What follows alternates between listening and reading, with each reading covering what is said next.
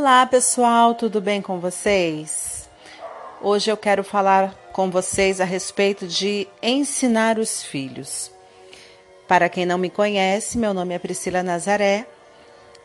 Eu tenho uma formação de bacharel em teologia e atualmente faço uma pós-graduação em psicopedagogia.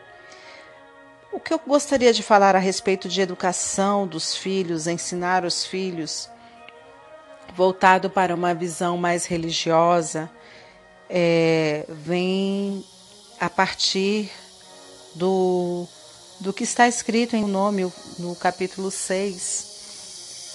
E essa passagem ela é muito interessante porque ela fala de ensinar de como os pais devem passar aos seus filhos as informações de como eles saíram do Egito, de como foi que se deu essa libertação, porque Israel ficou cativo no Egito por mais de 400 anos, né, mais ou menos 430 anos.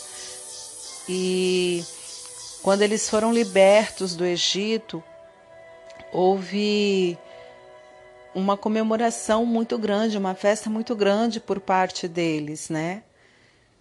E eles foram tirados lá, de lá com, com, com uma assim uma forma milagrosa, né? A gente conhece o relato das dez pragas que está na Bíblia, né? E tudo, tudo aquilo que aconteceu foi um milagre de Deus, Deus se revelando aos egípcios como o único Deus, né? Eles criam em tantos deuses e os deuses que eles criam não puderam fazer nada por eles, porque eram apenas imagens, imagens vazias que, que foram feitas de forma artesanal por alguém inspirado e eles não poderiam salvar os egípcios em nada.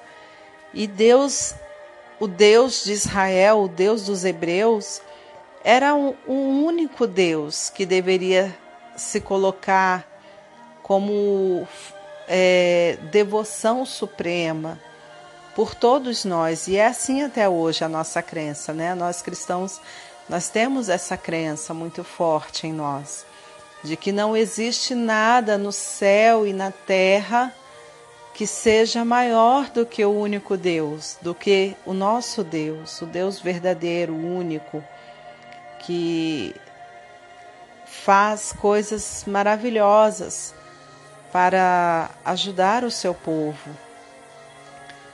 E o que Deus exigia de Israel, através dos mandamentos e dos preceitos, era que ele fosse a única razão, o único motivo de adoração. Ele queria ser unicamente adorado por Israel. E Israel tinha a responsabilidade de passar essa importância aos seus filhos. E é importante demais que as crianças saibam da existência do nosso Deus. Então, como pais, nós temos essa responsabilidade de ensinar os nossos filhos sobre o Deus verdadeiro, Deus único, para que, como em Provérbios 22, 6 fala, para que é, quando ela crescer, ela não se desvie dessa verdade. Então, enquanto criança, nós temos é, a oportunidade de dar aos nossos filhos a informação necessária para que eles desenvolvam a sua fé em Deus. E essa passagem de Deuteronômio 6, ela é maravilhosa. Eu estou lendo na, na versão a mensagem contemporânea, a partir do versículo 4, que fala assim: Atenção, Israel, o Eterno, o nosso Deus, é um e único. Amem o Eterno, o seu Deus, de todo o coração. Amem o Eterno com tudo que há em vocês e com tudo que vocês são. Escrevam no coração os mandamentos que estou transmitindo a vocês. Apropriem-se deles e levem seus filhos a se apropriar deles. Que eles sejam o assunto de sua conversa onde quer que vocês estiverem, sentados em casa ou andando pela rua, que eles sejam repetidos desde a hora em que vocês se levantam de manhã até a hora de cair na cama à noite que eles estejam amarrados nas mãos e na testa de vocês como lembretes, e até escritos no batente da porta das casas e nas portas das suas cidades. Isso isso fica muito claro para nós que a metodologia que eles tinham naquela situação, naquele contexto, era oral. Então a forma deles educarem era oral, passava de pai para o filho e ia de geração em geração dessa forma. Não tinha escrita como nós temos hoje, né? Então é, a educação ela era muito abrangente porque era o convívio da família era a, a forma deles viverem era para os filhos uma maneira de aprenderem a respeito de Deus. Então, desde a hora que acordam, sentados à mesa durante as refeições, no trabalho, no campo, eles eram é, agricultores né, e pastores de ovelhas. Então, eles tinham toda a sua forma de viver voltada para a educação. Então, tudo que eles faziam educavam os filhos. E não é diferente nos nossos dias. A nossa convivência em casa com os nossos filhos vai educá-los de alguma maneira, para o bem ou para o mal. Se eu sou um pai que não tem bons modos, fala muito palavrão, é muito grosseiro nas palavras, a tendência é o meu filho ficar parecido dessa forma. Se eu, se eu sou uma mãe mais exigente ou se eu sou uma mãe mais compassiva, passiva, relapsa, da mesma forma, o meu filho ou a minha filha, ela vai ter nela características assim. Então, a família ela molda muito a criança com a sua forma de viver, como ela vai ser no, no, no convívio em sociedade. E é um núcleo muito potente para a educação dos filhos. A nossa diferença, e é uma diferença gritante, é que hoje nós temos as instituições escolares, nós temos as instituições cristãs evangélicas, as igrejas que também de certa forma educam, traz a educação cristã ou outra religião. E aí uma coisa que nós devemos observar e com, com bastante preocupação é que essas coisas, essa modernidade tem tirado da família esse vínculo de transmitir a educação aos seus filhos. Nós, nós estamos vivendo num tempo em que as pessoas são mais egoístas, são mais individualistas e a falha é nossa mesmo, porque nós esquecemos de implantar nas crianças, enquanto pequenas, o caráter, as coisas boas, o respeito, a educação, a reverência, a tolerância. Então, o, o nosso reflexo, as nossas crianças são o nosso reflexo, elas são o nosso espelho. E aquilo que nós somos dentro de casa com elas, elas vão refletir no convívio com outras pessoas, outras crianças e outros adultos, enfim, na sociedade que elas estão inseridas. Então é preciso que a gente volte a tomar as rédeas nas mãos.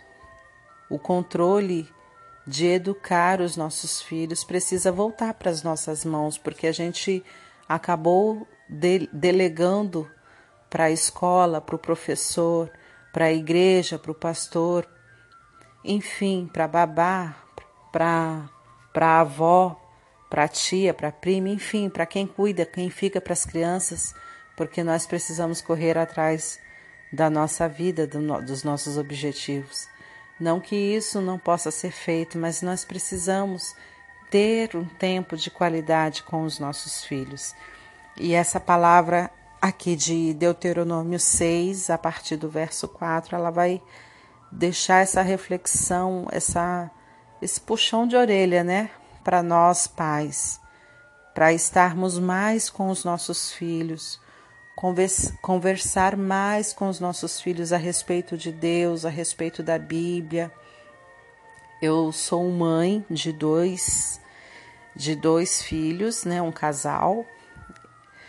Hoje já são casados, já têm filhos, têm as suas famílias, mas enquanto pequenos comigo, eu sempre me preocupei de, de dar a eles a educação cristã. Então nós líamos a Bíblia juntos, nós fazíamos o culto em casa, não com a frequência que eu gostaria, porque às vezes não era possível, eu trabalhava fora, meu marido também trabalhava fora. Mas é, sempre que havia a oportunidade, nós nos reuníamos e cantava, líamos a Bíblia, fazíamos oração. E hoje, depois deles grandes, eu observo que como isso foi importante. É, meu filho, um dos meus filhos, é, passou um tempo afastado da igreja, né? E graças a Deus recentemente voltou. E quando ele me liga, quando ele fala comigo, ele e, e ele relembra de alguma música ou de alguma coisa que a gente fazia juntos, eu fico muito feliz. E aí eu consigo ver é, de forma literal o cumprimento da palavra de Efésios 22, 6. Ensina a criança no caminho em que ela deve andar. E quando ela crescer, não se desviará dele.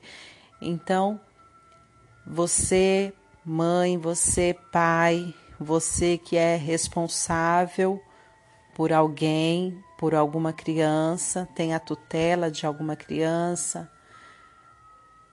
Você, avó, que está responsável por seus netos, é muito importante que você fale para o seu filho das coisas de Deus.